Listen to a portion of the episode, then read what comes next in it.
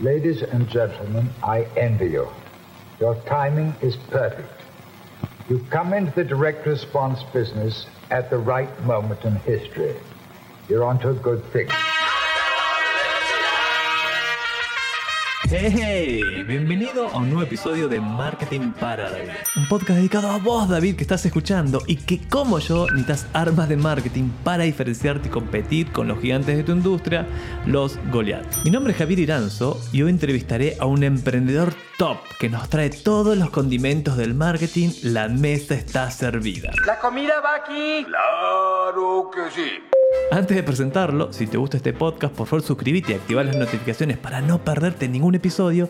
Y además así apoyás el show, que, dicho sea de paso, la semana pasada alcanzó el ranking número uno de los podcasts más escuchados en Chile de marketing. Así que gracias por estar ahí, David. Ahora sí, hoy voy a hablar con Rodrigo Segal. Escucha, David. Rodrigo es founder y CEO de Justo, una plataforma cuya misión principal es digitalizar restaurantes para fortalecer sus canales de venta directa. ¿Cómo? Ya nos vamos a enterar. Justo ya trabaja con más de 2.000 partners en Chile, Perú, México, Colombia, Ecuador y Costa Rica, procesa millones de pedidos y cuenta con más de 700.000 usuarios registrados. Además, el año pasado fueron elegidos en Y Combinator, una de las aceleradoras de startups más importantes del mundo, así que tiene mucho para compartir. ¡Vamos! Hola Rodrigo, bienvenido a Marketing para David. ¿Te presenté bien? Sí, perfecto. Alguna cifra un poco desactualizada, pero, pero muchas gracias por la introducción y, bien, y muchas gracias por la invitación. Siempre un orgullo estar acá. Hace rato que quería venir a hablar aquí. Vamos, vamos. Sí, yo también te quería tener hace rato, pero actualicemos esa cifra ya. Que, ¿Cuál está más o menos que, que le faltó? Son todas mucho más grandes. Eso es lo bueno. Nada se chico. Bueno, ya, hoy día tenemos 10.000 restaurantes. Esa es la cifra principal que cambió. Y en total tenemos más de 7 millones de cuentas creadas en justo indirectamente para nuestros partners. Ese es el cambio más grande. Ok, sí, grandes cambios, así que ya lo escuchaste David. Igual es, es, un montón, un, un, montón de gente, un montón de empresas trabajando con justo. Me gustaría, Rodrigo, que agregues algún dato freak para romper el hielo, tuyo. Bueno, creo que el dato freak más raro es que tengo los ojos distintos. No sé si hay un dato más raro que ese. Ah. no, si no lo estás viendo, no lo estás viendo, David, porque nos estás escuchando, pero tenés uno, sí, es verdad, son colores diferentes. Son colores distintos, veo bien, no tengo ningún problema. Pero sí es algo que me recuerda a la gente siempre. Ah, hasta que uses gafas oscuras. Bueno, sí, es un dato. Te cuento, Rodrigo, que hay diferentes secciones en el podcast. Tenemos mi favorita y la de muchos, la de Fuck Ups, el ping pong, la máquina del tiempo, pero ahora vamos a empezar con algo más tranquilo. Y la pregunta es, ¿qué cojones, es justo? Perfecto, esa me gusta, esa es una pregunta fácil. Bueno, creo que eso sí lo describiste súper bien. Nosotros somos una empresa de tecnología eh, que nos dedicamos a digitalizar restaurantes, nos dedicamos a armar el canal directo de los restaurantes. Nosotros creemos que las marcas tienen que estar adelante y es por eso que nosotros construimos páginas web, aplicaciones móviles nativas, venta por WhatsApp. A esto lo sumamos nuestra propia logística de última milla, que ya cuenta con 85 mil despachadores en 60 ciudades distintas de la región. Y eso, al final de todo, se le agrega el último de las tres partes principales de Justo, que es el marketing digital. Los acompañamos con, eh, con sobre todo con inversión publicitaria en Google, Facebook e Instagram Ads. Eso es nuestro el producto como a, en palabras simples. Y si te tuvieses que achicarlo más, o sea, estoy en un estoy en un asado con un amigo, que ese amigo tiene un restaurante o tiene una panadería, vamos a hablar de un caso más real, ¿por qué debería en qué momento debería decirle, mira, ¿conoces justo? ¿Qué dolores tiene ese, ese, esa panadería que justo soluciona? Bueno, son dos cosas principales. Ya la mayoría de los restaurantes y las panaderías sí están activas en venta online con marketplaces, con lugares donde se, se agrupa la demanda, con Rappi, con Uber, con todo esto, todas estas plataformas. Esas plataformas tienen dos problemas principales. El primero, que para mí es el más grave de todo, es que la data se la quedan ellos. Oigan, no hagan eso. O sea, si tú compras allá, es la misma aplicación la que se queda con la data. Con nosotros no, el restaurante o la panadería es la principal y el dueño de, la, la, data, que es un que data es el nuevo oro, entonces por lo tanto es muy muy importante. Y como segundo argumento fuerte es que nosotros cobramos un tercio de lo que cobran ellos. Profit, o sea, eso es utilidades extras directo para el restaurantero o panadero. Ahora, Rodrigo, entonces, rayando con la, con la obviedez, si, si, la palabra vale, ¿cuáles son tus clientes? ¿Qué tipo de cliente es el que más se beneficia dentro de la categoría gastronómica de justo? No, dependiendo del tamaño del restaurante, que también negocia con, con estas apps. Obviamente que los grandes restaurantes o las grandes cadenas multinacionales tienen negociaciones regionales muy buenas, pero los pequeños restaurantes están súper desprotegidos y uno de nuestros targets principales, empoderar a pequeños restaurantes. Oh, son como el... Son para los David, no es para Goliath, justo. Entra en esa batalla, estamos súper alineados. Tal cual. Y ahora vamos a meternos a... Ok, yo me acuerdo que conocí justo hace mucho tiempo y lo, veo hoy lo que es justo y no... Y, me castigo, me, me, autoflagelo porque no, no pensé que iba a estar tan bueno. ¿Cómo consiguieron a su primer cliente? Justo nació de una agencia de software. Nosotros tenemos una agencia que se llama, con Nico, con mi socio, que se llama Orion Soft. Y adentro de esta agencia llegó un grupo restaurantero a mostrarnos el, problema del mercado. Él llegó y nos pagó por el desarrollo inicial del primer producto. Fue, fue un poco al revés. Y después de que sacamos la primera versión, nos dimos cuenta que el mercado completo lo quería. Entonces nos llegó el producto, lo pagaron y nos dijeron necesito que tenga todo esto. Eran 700 líneas de requerimientos. Y eso, para, y es, y es, y es para, les, pidieron armarme un justo, ustedes lo armaron y esa empresa hoy es partner de justo, son, o pagaron y ustedes armaron un segundo justo. Me está sonando a la gran, a la gran Mark Zuckerberg con los gemelos. Mejor consigue un abogado idiota, porque no volveré por el 30%. Voy a volver por todo. No, está súper buena, buena la relación. Él decidió independizarse y ahora tiene su propio e-commerce y se quedó con todo, se quedó con un pedazo del código él y está todo bien con él. El punto es que nos desarrolló la base. Hoy día ya no trabaja con nosotros. Ah, espectacular. Bueno, y ese primer, entonces, eso así partió de esa la génesis, pero ¿cómo hicieron crecer justo? Porque hoy tienen un montón de restaurantes, panaderías, etcétera. ¿Cuál, ¿Qué hiciste? Bueno, lo primero fue, em, yo me dije me voy a meter a esto de fondo, sin entender qué había atrás, sin entender mucho de, la industria restaurantera y con un producto uno. El primer mes ya logré cerrar 20 restaurantes. Fue muy rápido la primera parte. Y nos dimos cuenta de a poco los dolores más fuertes. El dolor más fuerte que tienen los restaurantes hoy es la logística. Se comió todos los camarones y dos langostas de plástico. No es un hombre, es una máquina de devorar. Es el tener logística propia. La logística propia no es algo que, que, la puedan hacer, es súper difícil, no escala en, en momentos peak. Entonces partimos con una empresa de, delivery que se llama Globo. No sé si te acuerdas de esa empresa. Sí, sí, fue un Rappi del momento. Era amarilla y verde. Fue el primero. Uh, Después de pedido ya, estuvo ahí cercano. Y ellos tenían un servicio de, que tú conectabas a tu e-commerce y ellos te despachaban. Eh, y lo curioso fue que se fue. El viernes nos avisan que el martes se va. ¡No, Dios mío! ¡La asociación se va a desintegrar! Por la prensa, de verdad fue por la prensa. Y nosotros, Globo se va de Chile, se cambia por pedido ya, hizo todo un trámite, toda una cosa ahí, y nos quedamos sin logística, de la noche a la mañana, real. Entonces, ¿qué fue lo que hicimos? Fue como, oh, este es de los principales problemas que hemos tenido. No teníamos tantas órdenes, así que estamos hablando del 2019. Entonces dijimos, vamos a buscar proveedores locales. Fuimos a buscar proveedores locales, ninguno nos gustó. No había nadie del nivel de Globo que entendía la, la urgencia de la comida caliente, que tiene una urgencia que no es tan fácil de entender. Y ahí fue uno de los momentos para mí como puntos de inflexión de justo, que fue cuando dijimos, ya, no puedo más, hagamos nuestra propia logística. Y ahí desarrollamos una aplicación para que despachadores tomen órdenes nuestras y cambió, desde ese día cambió tanto la venta, en la tasa de efectividad de cierres, como el servicio y, la calidad de experiencia de los clientes. No, no, la asociación no se va a desintegrar. Entonces creo que fue de los puntos más importantes de Justo, fue cuando al e-commerce le agregamos la logística hecha por nosotros. Y es el, lo decías bien, es el principal dolor de este segmento de restaurantes, es aparte despachar para que la, obviamente llegue caliente y llegue bien, no llegue todo revuelto, así que imagino ahí el motoquero tiene que, no, no, tiene que hacer locuras. Y eso desde que viste, desde que se fue Globo hasta que dijiste, hey, restaurantes amigos, tranquilos que tenemos delivery en 90 minutos. ¿Cuánto tiempo les tomó? Fue más o menos un mes y medio. Al comienzo partimos con otros proveedores que no funcionaban tan bien y peleamos todo el día con ellos, pero terminamos desarrollando. Me acuerdo, de hecho, el día exacto. Partido Chile, lluvia, mayo, junio, por ahí, mayo, junio 2019. Y nuestro objetivo era hacer 100% de los despachos nosotros y elegimos el día más peak de la historia. no sé si fue un buen, tan buen día porque había mucha orden, muchas órdenes. Y, pero logramos hacer el 100% de las órdenes ese día y dijimos, no, esto no es tan difícil. De hecho, mientras más órdenes es más fácil, que eso es lo más curioso. Pocas órdenes es más difícil que muchas órdenes. ¿Por qué? Porque te da volumen y hace que los repartidores estén conectados esperando tus órdenes y las toman más rápido. Entonces, como el volumen en mi negocio por lo menos es algo base, básico que si no tengo volúmenes no, no nos va bien con logística. Cuesta dar buenos tiempos.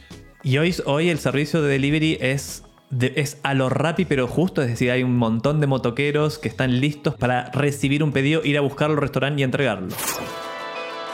Tal cual, de hecho, estamos haciendo cálculos todo el tiempo de tiempos de entrega y estamos igual o mejor que la mayoría de las apps, no siendo tan vistosos y tan conocidos como ellos, porque estamos súper ocultos. Es muy probable que casi todo Chile o casi todos los que escuchen este podcast tengan una cuenta en Justo y no lo sepan. Y ya hayan pedido por Justo y no lo sepan, como estamos ocultos atrás de las marcas, no saben eso. Pero sí, la experiencia de compra es tan buena que la gente repite y repite y aumenta la recurrencia. y Eso es lo más lindo de todo. Y eso, s- me, acabo de acordar de una anécdota de un amigo acá, tiene una panadería. Y yo con justo venía viéndolos por diferentes lugares, pero nunca en un que un amigo lo usara. Y mi amigo tiene una panadería. Y digo, y me dice- digo, digo, ¿y ¿cómo? Y recién la había montado, nuevita, nuevita, nuevita panadería, cero kilómetros. Hizo la inversión y armó todo, espectacular. Y le digo, ¿y con qué? ¿Cómo despachás? ¿Cómo cobras? Y me dice, justo. Y yo le digo, eh, pero se lo, hice- se- se lo dije a propósito porque sabía que la respuesta iba a ser diferente. Digo, che, pero es medio una mierda eso, ¿no? Me dice, no, no, no, no, no, no, no, es espectacular. Dije, oh, los tengo que tener en el podcast en algún momento. Así que felicitaciones, felicitaciones por eso. ¿Hace cuánto tiempo fue esto? Oh, habrá sido eh, cuatro meses, cinco meses atrás. No, no nos demoramos tanto entonces. No, no, no, fue muy. No, no nos demoramos tanto. Eh, eh, ojo, los venía siguiendo, los venía siguiendo hace rato, pero, pero no, no me había caído algo como tan evidente de, de mi amigo diciéndome, no, qué bueno que me funciona. ¿Se escucha eso de fondo? ¿Se escucha? Carla, oh, ay, me rompe el flow, odio ese perro. Sé profesional, Juanelo. Vamos de nuevo. Y ahora retomando, hablaste que el primer mes se... Para, dame un segundo. Papá, ¿me estás oyendo? Lisa, el perro está ladrando. Ahora sí. Volviendo, volviendo al tema, en el- hace un rato comentaste que el primer mes cerraste 20 clientes. ¿Cómo pichabas o cómo hacías para cerrar tan rápido? ¿Qué les decías? Yo tengo una habilidad comercial muy fuerte, ¿eh? eso sí, sí es un punto importante. O sea, como que a mí se me hace muy fácil vender y, me puedo acomodar muy rápido a la industria que sea. Pero, pero fue escuchar mucho al, al, al restaurantero uno y él mismo nos presentó varios restaurantes. Eh, y un restaurante siempre salíamos y le gustaba y nos presentaba otro. Y nos salíamos siempre terminando la presentación. Yo creo que este es de los consejos más interesantes. Cuando si le gustaba a tu cliente, dame un, un referido. Eso siempre funciona. De hecho, yo creo que la mayoría de los restauranteros de justo buenos han llegado referidos. Sí, sin, duda, sin duda es el mejor canal para generar nuevos negocios siempre son los referidos porque ese, que llega ya está vendido, digamos. Y si el- todo coincide, precio, producto, etcétera, nada, va a pasar y a comprar. Era un programa referido por la buena Ondi. Al comienzo, al comienzo le hacíamos mini referidos que le patábamos, no sé, creo que eran 100 dólares, 150 dólares por cada referido al inicio. Pero la venta era tan compleja por atrás y tan tiempo, tanto tiempo de, de- lograr eh, cerrar que, la parte de la plata del referido no era algo que, que lo cobraran tanto. A los restaurantes les servía que haya más restaurantes porque daba más volumen y más volumen era mejor entrega. Entonces como que, un, como que el referir es bueno, no es malo, es orgánicamente positivo. entra en acción lo que se llama el network effect o el poder de la red, de que cuantos más usen, justo to- toda la red se beneficia porque hay más motoqueros, es más rápido, hay más volumen, lo que mencionabas, así que... Pero referían porque uno refiere a algo cuando realmente te hace quedar bien. Puta, usa justo porque me solucionó uno el problema del delivery, pero dos está y además son más baratos y me entregan la data no como esos eh, otros proveedores como Rappi Uber. Injustos. Injustos. Ya, bueno, ya. ¿Por, ¿Y por qué le pusiste justo? Habiendo, me- medio que parece medio. Ya, ¿por qué se llama justo y no. Venganza? I'm vengeance. No se llamaba justo. Esa es la primera parte. No se llamaba justo. Nosotros como teníamos una empresa que se llamaba Orion Soft, de hecho hicimos una, una- un exchange de criptomonedas que se llama Orion X, que igual de- en algún momento del podcast vamos a hablar de eso seguro. Eh, y eh, esto se llama Orion It el primer semestre de, vida. Porque era lo lógico, era como la línea Orion algo. Pero en el camino dijimos, este nombre no es, es muy suena a Uber Eats, no nos gusta. Y, y necesitamos un nombre más poderoso, más, más como profundo. Y estuvimos investigando varios meses y necesitábamos un nombre que funcionara tanto para cliente restaurantero como para cliente final, como para repartidores. Y veíamos que todos los competidores como que se iban por el lado velocidad. Todos se iban por velocidad. Y nosotros no nos gustaba esa parte. Creíamos que era mejor eh, cosas más equilibradas y por ahí empezaron a salir palabras, palabras y hasta que encontramos la palabra justo que desde que la escuchamos nos quedamos ahí pegados y estuvimos profundizando. Y hoy es una palabra que nos encanta y tratamos de, de- absorberla tal cual es, no como tratar de- de- de cambiarla, sino que la esencia de justo es algo que nos encanta porque genera un mejor equilibrio en el- en el ecosistema. Es buenísimo el nombre porque básicamente explica la propuesta de valor. Mira, sí, rápido son todos, todo es rápido. Hasta uno se llama Rappi. Eh, pero, ¿será justo? No. No hay justicia, no hay justicia en este mundo. Nosotros cobramos más baratos y te entregamos la data, la data es tuya. Así que Y llegamos justo. a veces llegar rápido no es tan bueno. A veces llegar rápido no es tan bueno. Es mejor llegar justo que rápido. Sí, me acordé de un chiste, decía, si pedís el sushi y te llega en 5 minutos, sospechá, sospechá, es- eso no, no pudo haber sido preparado eh, muy bien, lo tenían congelado los desgraciados. Tal cual. Y hoy, hoy eso- esos son los inicios en términos de comunicaciones, marketing, cómo están, están en un montón de países, es una locura. ¿Siguen dependiendo 100% de referidos o están haciendo otras acciones? O sea, la, gracia del ecosistema del food delivery es que hay, mucha, hay muchos profesionales alrededor. O sea, es una industria súper grande. Entonces, nosotros sí hemos trabajado con la mayoría de nuestros equipos comerciales vienen de estos injustos. La mayoría.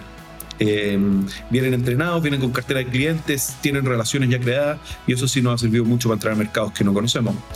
Eh, yo creo que de las otras cosas que fue muy interesante, justo la semana pasada, de hecho, eh, estuve en México porque anunciamos una alianza y somos el único socio comercial que tiene la Cámara Nacional Restaurantera y de Alimentos Condimentados de, de México, que se llama Canirac. Sacamos un anuncio y después de ocho meses de perseguir, somos los únicos que estamos haciendo eso con ellos y nos tienen muy contentos. Y esa es otra forma de estrategias comerciales, asociarse con, la, con el gremio. Qué interesante. Ahora me imagino cuando vos vas a vender eso y está no en público, digamos, sino que es una venta privada, como todas, y te dicen así en confianza: Sí, está bien, pero ya existe Rappi o Uber Eats. Y vos decís: No, no, no, no estás entendiendo. Esos son para partir injustos. Así que en esta, en esta comunidad partamos siendo más justos. Si estás de ese lado, estás del lado del mal. Estás del, esto es todo, todo malo y cuestionable. No te dan la data, digamos, no, nada es tuyo. O sea, te metes en esa, no salís nunca más de ahí. Eh, vos querés algo que sea un poco más justo, donde los tiempos son los mismos o llegan a tiempo justo.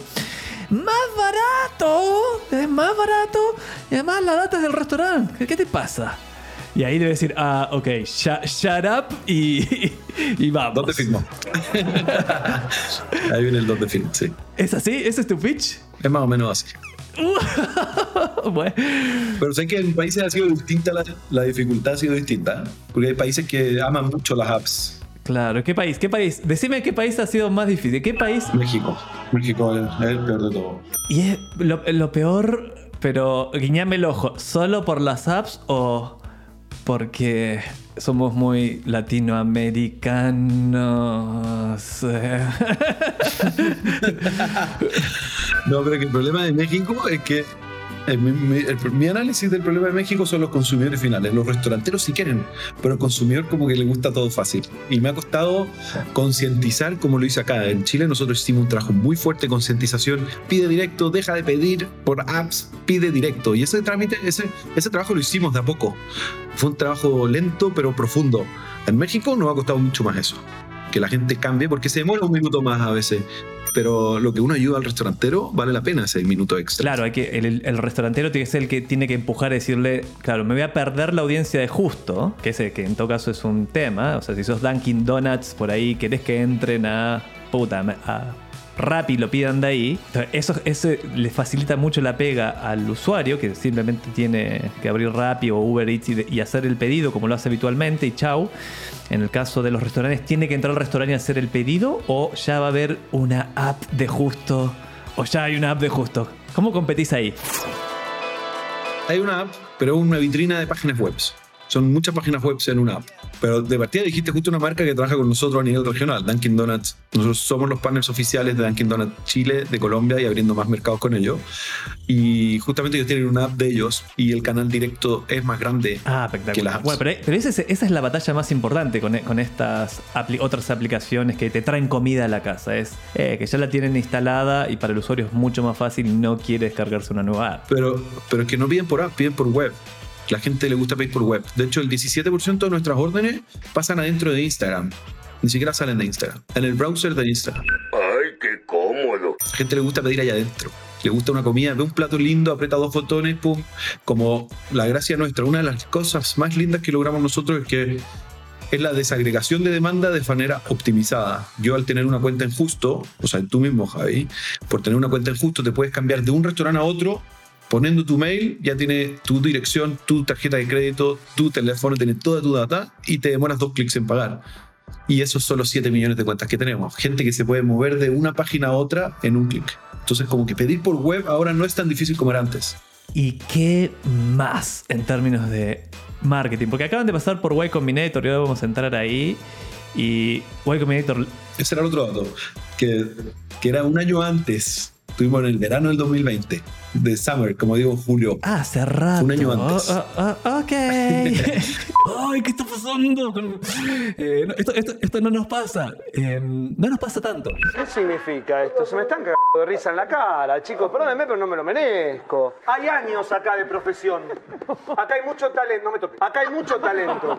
¿Qué, ¿Cuál para vos fue el mayor ajá de haber pasado del antes y después de Y Combinator que dicen es espectacular? ¿Qué te cambió? Para mí, o sea, Y Combinator nos agarró en un momento medio complicado para justo, porque era inicio de pandemia. Nosotros pre-pandemia éramos 8 personas, ahora somos 200.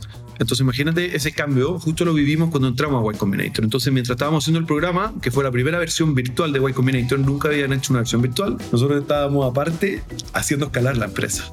Entonces, si hubiera sido presencial, no hubiéramos podido estar así, así, escalando la empresa bien. Entonces, te diría que nos en un momento bien complicado para la empresa completa. Eh, y para mí, de los momentos más ajá posible de, de Y Combinator fue primero cuando escuchamos a exponentes como Airbnb contando su historia cuando estaba pasando por Y Combinator. Son de esas cosas que te, te marcan así muy fuerte. Pero para mí, lo más importante de Y Combinator es, eh, es que te emp- empodera a los emprendedores y les da más poder a ellos que a los fondos de inversión como que en el fondo el día que uno sale del demo day, que es el día donde uno representa a todos los inversionistas importantes del mundo, es el único día donde el emprendedor tiene más apalancamiento que los fondos para decir, ¿por qué te tengo que recibir tu plata en vez de ir a pichar para que los fondos te digan, eh, quiero invertir o no? Es al revés, es yo quiero que tú inviertas en mí o no. Y ese poder de negociación no hay nadie que te lo dé mejor que Y Combinator. Y para mí es de lo más valioso que tiene. Espectacular para levantar dinerillo. Ahora, en términos de comunicaciones, marketing, ¿les cambiaron algo? Dijeron, no, no, no, no, ustedes están comunicando mal, digan esto mejor. O solo referidos, hey, usen Facebook Ads. ¿Les dieron consejos de difusión del mensaje? Clarificar, ¿Cómo clarificar el mensaje y cómo difundirlo más eficientemente? No, no fue por Y Combinator. No fue tanto Y Combinator, es el mismo mercado el que nos ha ayudado más. Y Combinator no, se- no apoya tanto en, en- en mensaje. Y llegamos súper desarrollados nosotros también. O sea, yo creo que salimos entre las top 3 empresas que más crecieron durante el batch. Salimos con números así como wow, muy wow. Entonces, como, como la empresa ya tenía mucho market fit o mucho como que el mercado ya nos quería, no necesitaba tanto. Aparte, también somos B2B, o sea, como que atendemos a clientes, atendemos a, a marcas, no atendemos a cliente final. Entonces, eso hace que nuestro mensaje no sea lo más importante, es mucho más importante el producto. Claro, el producto hace la pega, porque le hace bien la pega a este cliente y este cliente se lo refiere al, al amigo, familiar o a quien sea y va ¿Y, y haces algo más para que ese cliente te refiera, entendiendo que es el canal número uno? ¿O ya no hay más incentivos? ¿O tiene, se lo facilitas? ¿Decís compártelo con este botón acá? ¿Cómo fomentás que te compartan? Estamos trabajando en eso. Hoy día, hoy día es solamente referir a través del teléfono, le pasa el teléfono del vendedor al otro porque también le gusta. Al final, cuando un producto gusta, se refiere solo. No hay que hacer programas de referidos cuando tu producto es bueno. Esa es mi teoría. Claro, lo, lo que puedes hacer es facilitarle un poco la pega para que referir sea mucho más fácil. O sea, sí, tenemos los canales. Están, todos los canales. Tenemos un canal especial de webinars toda la semana, tres, tres webinars a la semana, donde van todos los restaurantes juntos y hacen preguntas y, salgan dudas. Si un restaurante más grande, hay un equipo de venta que está esperando. Como que en el fondo, yo te diría que, que, que, no hemos armado los canales, los estamos armando bien ahora, sobre todo para mercados donde estamos entrando. Que ahí sí sirven mucho los referidos. Claro, ¿y ¿qué, qué cliente está en la lista de queremos cerrar este restaurante o esta cadena, que lo tengas ahí, que lo desees y decís estos malditos no cierran? No, estos malditos no, pues si te escuchan, no digas esos malditos, pero ¿hay, una- hay un cliente que, estés, que tengan muchas ganas de cerrar? Oh. Hay uno que hemos soñado desde el minuto cero, pero ¿Quién, es casi quién, es? ¿Quién es? ¿Quién es?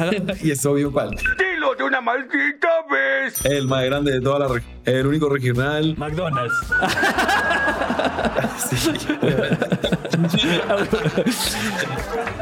Pero es muy difícil. Ah, es muy bueno, difícil. vamos, vamos, va- visualizalo. Pero estamos con, ya estamos trabajando con Burger King, por ejemplo. Que eso ya es positivo. En la segunda, eh, se, se esfuerzan más. Dicen que pelea más con Kentucky. O sea, KFC Ah, es ¿Y más ellos usan la competencia para hacer el, el delivery? Con ellos estamos trabajando acá. ¿Algo más que agregar en acciones? Oh, sí, te- temas relacionados al marketing que no que subestimaste al principio y ahora decís, ah, no debería haber subestimado esto. Uno de los tres valores, o de los tres eh, valores que agregamos más nosotros es el marketing digital. De hecho, tuvimos que partimos solo con el delivery y con el y con y con el e-commerce, pero no, no llegaban visitas. Entonces dijimos, wow, hay que hacer algo para que lleguen visitas.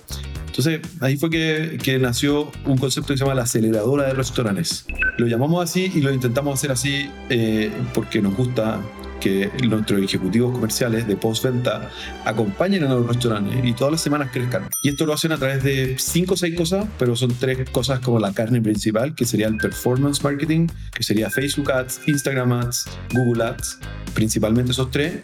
Eh, y lo que hacen es invertir de manera optimizada. Tenemos un equipo de especialistas que se dedican a invertir y configurar muy bien para que queden bien y tengan muy buen retorno sobre la inversión. Eh, y hoy día estamos invirtiendo alrededor de un millón de dólares al año en, eso, en, eso, en esa categoría para casi 300 restaurantes en, la región. o sea, debe ser para Facebook, Google, digamos, el que más invierte, digamos, jun- juntado todos, digamos, haces un gran restaurante, digamos, que justo que es el que invertís por los clientes. O sea, los clientes te pagan a vos y vos Invierto por ello, se la hago fácil. Se la hago fácil invertir. Lo hago súper one click. O sea, él me dice cuánto presupuesto diario quiere gastar y yo hago la inversión, la configuración, el arte y se lo dejo listo andando. Y, le, y lo optimizo todo el tiempo. Esa es la parte dura, así como de performance marketing. Le hago fácil invertir en ads.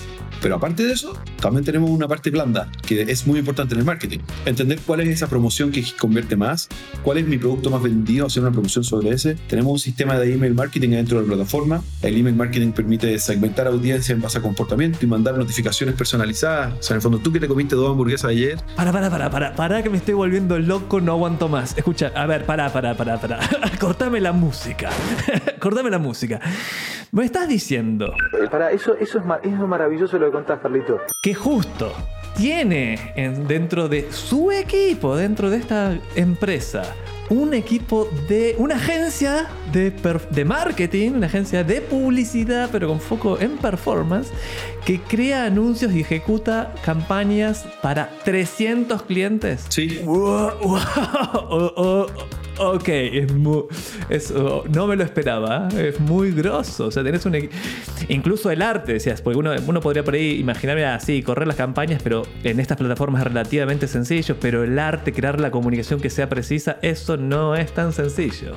Y tenés eso dentro. O sea, y, y sí, y es, y es duro eso. La cantidad de correcciones. No, esto no me gusta, cámbiale la palabra. Pasa mucho. Pero sí, lo hacemos súper de la mano con ellos. Algunos nos pasan el arte, otros les gusta hacer todo ellos. Otros tienen agencias propias. Como igual trabajamos, eh, es bien, nos adaptamos a lo que quiere cada cliente. No, no, no Claro, imponemos tenés algo como muy cool, que es como el e-commerce, la plataforma es de justo, o sea, donde uno finalmente ejecuta el pedido es en justo, vos podés optimizar en base a quién a las conversiones en tu e-commerce. Entonces todo lo que es mediciones y demás está lo más preciso que sea factible lo, lo hacen ustedes. Mira, re- re inter- ¿Escuchaste David? Si tenés un restaurante, panadería, lo que sea, y no tenés justo, eh, te voy a dejar un link abajo en la descripción. Ya sabemos que no tenés plan de referidos. Así que es Pero sí tenemos, sí tenemos para gente que se quiera inscribir. Ah. Obviamente que sí. En la misma página. ¡Aún hay más! ¡Ah, eh! Eso sí hay. Pero no Eh, es como David. que. Ah, si David quiere recom- recomendar justo, eh, ¿lo puede hacer y ganar lucas en la pasada? No directamente. Ah. Hoy no hay un plan de referidos. Lo que sí hay es un lugar para que un restaurante que le interesa se inscriba. Eso es lo que digo. Ah, no. Oh, oh, sí, obviamente. Hey, amigo David, que es el restaurante, link en la descripción. Eso, eso digo, eso digo. Bienvenido, por favor, David. Tal cual. Para ti mira, el, estamos. propio, el propio co-founder o found- founder. Eh, Rodrigo, nos vamos a meter a la sección de fuck ups y acá vulnerate, acá contá todo, sobre todo los, los más grandes.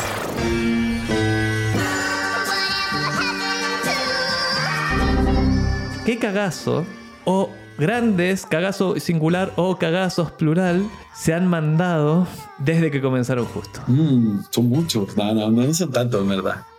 Es que aprendimos mucho qué es lo que no hay que hacer con, con- con el pasado. Pero yo creo que de los cagazos más grandes que me mandé yo personalmente, fue hace muy poco, fue que me llamó un día un, un personaje diciéndome: Te tengo una oportunidad.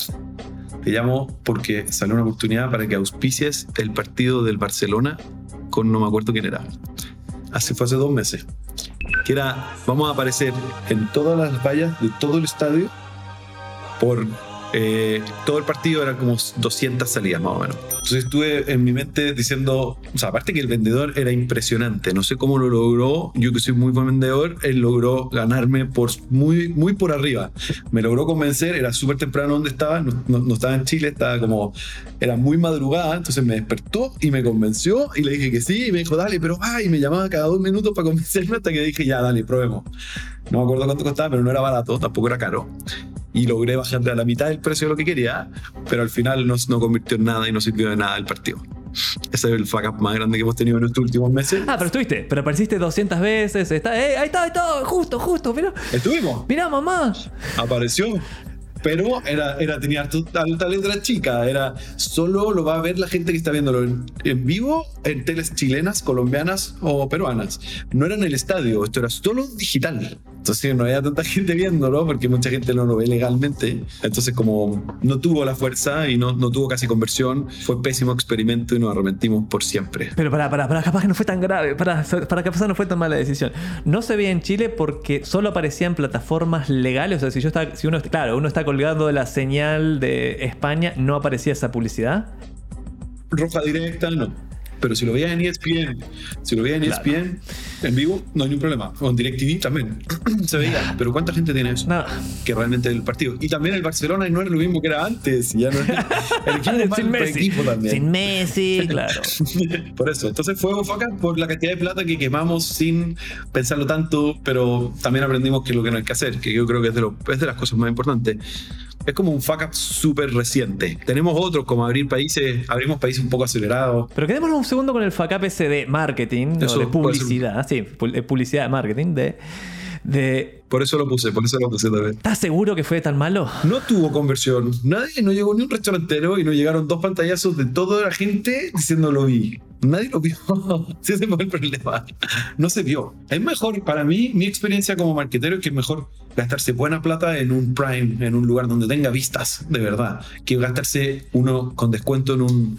O sea, no comprar descuentos. Ese es como mi resumen. No comprar pantallas o medios en descuento porque te dan espacios publicitarios de bajo impacto. Es mejor pagar caro, pagar el precio de lista, pero que tenga mucho impacto. Totalmente. Sí, seguramente hacías el costo comparativo de lo que costó esa acción. Pasa que esa acción tenía un montón de, con- de valor emocional para vos. vamos a estar auspiciando, el- o no auspiciando el Barcelona, pero vamos a salir el partido del Barcelona. ¡Ah, ¡Qué cool que es eso! Eso, y lo pusimos en LinkedIn y cosas, pero no tuvo el impacto. ¿Y ¿Cuánta plata no fue? Más o menos, más o menos. En el orden me da curiosidad. Fueron. Como 5 mil dólares. Ah, no jodas entonces. no, no la, no la llores tanto, digamos. Sí, claro. Yo pensé que Porque decía, si no. te levantas 5 mil dólares en ads, te hacen maravillas. Es valioso. Sí, sí, pero, la, pero, la, la, la lección es valiosísima. Sí, no fue tanta plata. Solo pagaste 5 mil dólares para aprender esa lección. Partió parece 10. Partió que- 10. Ah. La primera llamada partió en 10. Ni lo bajé en 5. Pero era impresionante cómo negociaba. Me decía, esta es una oportunidad solo para ti y no se lo voy a dar a nadie más. Cuando fui fui por, por Y Combinator y me lo dio tu contacto, eh, mi mentor de Y Combinator. Entonces, como que tocó mi fibra. Me tocó todas las fibras Ah, posibles. claro. Por eso me convenció. Y, tengo, y te decía, y tengo mucha gente esperando, pero. No, y me, me nombró colegas míos de YC que habían tomado, que la vida funcionó súper bien, a ti te va a funcionar también. Y me dijo tu mentor personal que te recomendara a ti y me dio tu nombre, apellido. Usó todas esas técnicas de venta, pero así implacables. Claro, y te dijo, y vale 10 mil dólares. No, no sé. Bueno, 5 mil, pero tenés que cerrar ahora, ¿eh? Yo ahora, decía- pero te puedo dar el precio. Yo le dije 3.000, de una. Ya, dale, por 3.000 voy. Dijo, 5 mil, igual estuviste bien ahí. o sea, en fin, lecciones, ya sabes, David, si haces esa inversión, aprende al menos la lección. Vamos a meternos. vamos a meternos al ping-pong y va así. Yo te voy a hacer una pregunta y vos tenés que responder lo primero que te venga a la mente y partimos. Herramienta o app que te complicaría la vida laboral si desapareciera mañana y no vale decir WhatsApp que es muy fome. Mm, Slack. O sea, WhatsApp es la primera. Sí o sí. Sí o sí, es la que más muero. Y Slack la segunda. Sí, o Google Calendar, o Uber, los taxis. Ah, bien, sí, aclaraste justo a tiempo. sí, Uber, el taxi. Prefiere No, sé que- Cabify yo creo que La igual. principal sería justo. Justo. Esa es la. Ahí está, ahí está, ahí está, ahí está, diste vuelta. Bueno, Slack, Slack sale un montón en el podcast. David es como un WhatsApp, pero pensado para equipos de trabajo. ¿Película, libro, canal de YouTube o podcast que le recomendarías a David? Aparte de este. Por supuesto, sí, sí, aparte de este. O sea, ahora me estoy, estoy terminando el libro Hard Things About Hard Things de Ben Horowitz, que está muy bueno. Leanlo. Em, y me gusta mucho. Pará, pará, eh, spoiler, spoiler. ¿Qué es lo más difícil de lo más difícil? ¿Qué es lo más difícil de las cosas difíciles? El momento, pasar ese momento y no morir en el camino. Eso yo creo que es lo más difícil. Y el otro podcast que me encanta mucho es el How I Built This. No sé si lo han escuchado. Es muy, muy, muy bueno. Es de una radio de gringa, o sea, de Estados Unidos, y entrevistan a puros founders y les preguntan en los momentos como, sobre todo el inicio, se quedan en el inicio de la empresa. O sea, haber escuchado, de hecho, Airbnb mismo, haber escuchado que la razón del éxito de ellos cuando entraron a Y Combinator no fue por Airbnb, sino que fue porque estaban vendiendo otra cosa nada que ver. Lo escuché ahí y me quedó rayando. Está muy bueno el podcast, tiene 10, 15 capítulos y muy bueno exponente. Eso serían mis dos recomendaciones. Vamos a dejar el link en la, en la descripción como siempre. ¿Influencer o persona que te inspira? Paul Graham es alguien que me inspira mucho. El fundador de Y Combinator. Sí, yo creo que ese es de los más, de los que más me inspiran hoy, porque es muy profundo hablar. Como que saca unas frases por el Twitter que son impresionantes. ¿A quién le robás más? ¿Más clientes? a mis competidores indirectos, como a los injustos. A los injustos. Ideas, digamos, ¿a qui- quién decís? Uy, le- te estoy robando un montón. Paul Graham podría ser, eh, pero es éticamente porque así robamos todos. A la competencia. A la competencia, a los injustos. Sí o sí, aprendo mucho de ellos, porque ellos tienen tanto capital que invierten malmen- de la mala forma a veces, y yo saco la mejor parte de la inversión y esa la copio. Bien hecho. ¿A qué hora te levantás? Depende del país y el día y la hora, pero trato siempre antes de las 8, 7 y media, 7 a veces. ¿Cuál es tu mayor temor laboral? Eh, la fuga de equipo. Sí, Lejos. sí. Sobre todo desarrolladores. Sobre todo desarrolladores. Hay dos opciones. O no tener equipo, esa es una. pero si tenés un equipo, pero si necesitas un equipo, y en tu caso es muy necesario, eh, ¿qué estás haciendo para evitar la fuga del talento? No, estamos todo el día invirtiendo en, cosas. Hoy día, de hecho, vamos a ir a un escape room con toda la, empresa porque estamos haciendo cosas de bonding y, cosas que hagan que se una más el equipo.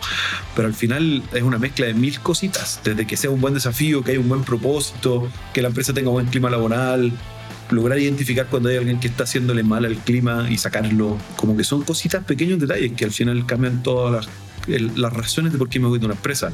Estamos haciendo todo el tiempo NPS, NPS para entender qué nosotros tenemos, dónde, qué área está como más débil. Invertimos mucho en eso porque sabemos lo importante y cada vez que sea un talento bueno, se sufre mucho. Lo sé, lo sé. Eh, ok. Vamos a subirnos ahora a la máquina del tiempo, el DeLorean. Te toca hacer, tenés el rol de Marty McFly y yo voy a ser Doc M. Brown, o Doc en corto. Vamos a viajar al 2019, cuando partió justo. ¿Qué te dirías? ¿Qué harías diferente? Yo creo que me diría. No sé qué me diría. Aprendí mucho en el camino. No sé si algo que hubiera podido aprender antes. Eh, yo creo que sí hay un punto. No sé si el 2019, pero cuando estábamos saliendo de Y Combinator nos decían. Esta es una discusión bien linda que es sobre funding, sobre financiamiento. Eh, cuando te ofrecen sobrefinanciamiento, cuando yo necesito poca plata y alguien me ofrece mucho más. En el momento yo dije que no y dijimos que no. Hoy día yo creo que hubiera dicho que sí. ¿Puede darme dinero? Porque, porque uno se atreve a hacer planes un poco más ambiciosos cuando tiene más capital. Eso le diría al del futuro. Acepta más capital cuando te ofrecen, eh, porque nosotros siempre hemos sido súper cuidadosos de nuestro equity, de nuestro porcentaje con mi socio, con Nico. Siempre. Como que lo hemos cuidado mucho todo el tiempo. Pero en esos momentos donde estábamos con mucho apalancamiento y estaban ofreciéndonos capital a buen precio, eh, era un buen momento para aceptar más capital de lo que aceptamos. No, no fue algo malo porque aprendimos también a tener una empresa súper saludable que cuida mucho sus números, que ve que el EBITDA esté positivo siempre, que eso es algo como fundamental. Pero hubiéramos hecho, ahora estaríamos planes más ambiciosos. Mm, Igual estamos en planes súper ambiciosos, pero digo como, yo le hubiera dicho que así acepto un poquitito más de plata. Sí, suena, suena eh, algo eh, que tiene eh, algo súper coherente. Tiene sentido. Sí. Ahora nos vamos a volver a subir a la máquina del tiempo. Habías agarrado esas lucas. No, no las agarraste. las- te- no seguiste el consejo. Y vamos a viajar al 2032, es decir, en 10 años en el futuro. ¿Cómo te gustaría encontrarte a vos y a Justo? Justo espero que el 2032 ya sea una, una empresa pública. Eso, eso sería muy bueno. Que sea una tecnología de vanguardia a nivel mundial y, y tratar de, de seguir como nuestra visión de ser un, un todo en uno que resuelve todo el problema del, de comercio y restaurantes, eh, que resuelve todo, todo, todo. No solamente el e-commerce, sino que el profundo, todo el negocio completo. Como que no tengan que hablar con más proveedores Una suite. una suite completa Claro. que no tengan que hablar con ningún otro proveedor, solo con nosotros. Eh, ese es como, como lo que veo eh, de Justo. Y mío, eh, yo espero seguir en Justo. A mí me encanta la empresa que estamos armando, me encanta, me despierto todos los días súper feliz yendo a trabajar. Tenemos un equipo muy lindo de gente que, que está muy con la camiseta muy puesta por Justo, como que sudan. Y eso me encanta. Eh, Ojalá seguir, que eso perdure en el tiempo. Eh, intentamos hacer una empresa súper distinta a todas las otras empresas. Eh, y eso como que ese sello distinto es el que me, me, me- me- me dan ganas de levantarme todos los días. Que eso es lo que sí me importa. Que en 10 años más siga queriendo levantarme como me levanto ahora, que es muy feliz para ir a trabajar y, y darlo todo. Yo estoy seguro que, lo, que vas a concretar esa visión. Te agradezco muchísimo, Rodrigo, por estar en Marketing para David. Si David quiere ponerse en contacto, ya sea que tiene un restaurante o no, con vos o con Justo, ¿cuál es la mejor manera de hacerlo? La mejor manera de hacerlo es entrar a la página que va a estar ahí abajo, me imagino. a esa página y ahí mismo pueden registrarse y nuestro equipo comercial los va a estar esperando. Para entrar, nosotros, solo para hacer la revolución, estamos en Chile, en Perú, en Ecuador, en Colombia, en Costa Rica y en México. Nuestro equipo comercial es de los seis países, están esperándolos por si algún restaurante quiere entrar con nosotros. El proceso toma entre dos y cuatro semanas. Es súper ágil, veloz. Sacamos cientos de páginas semanalmente. Los esperamos a todos. Estamos, es una empresa para David, así que qué bueno eh, venir a hablar con David directamente. Totalmente. Ya lo escuchaste, David. Lo único que tienes que hacer es hacer clic en el enlace que dejamos abajo. Y Rodrigo, de nuevo, muchas gracias por estar con nosotros. Fue un placer charlar con vos. Te deseo muchísimo éxito. Muchas gracias. Llegó el momento de despedirnos del episodio de hoy. Sí, ya sé, se hizo corto. o a mí se me hizo corto. Gracias por haberme acompañado hasta acá con esta espectacular historia. Gracias por escuchar Marketing para David. De este lado del micrófono te habla Javier Iranzo y del otro está Delphi Suane y Salva Luca en la producción y Mauro Sucho en la edición. Puedes escribirme con consultas o comentarios sobre este episodio a mi mail, javier.iranzo.com y en mis redes sociales con el mismo nombre. No olvides suscribirte al programa si estás escuchando en Spotify o donde sea para no perderte ningún episodio y además así apoyás al show. Nos escuchamos en el próximo episodio y Rodrigo, ¿sabes qué le dijeron a David antes de darle un roscazo a Goliat? Ponele onda. También hay que ponerle onda siempre a todo.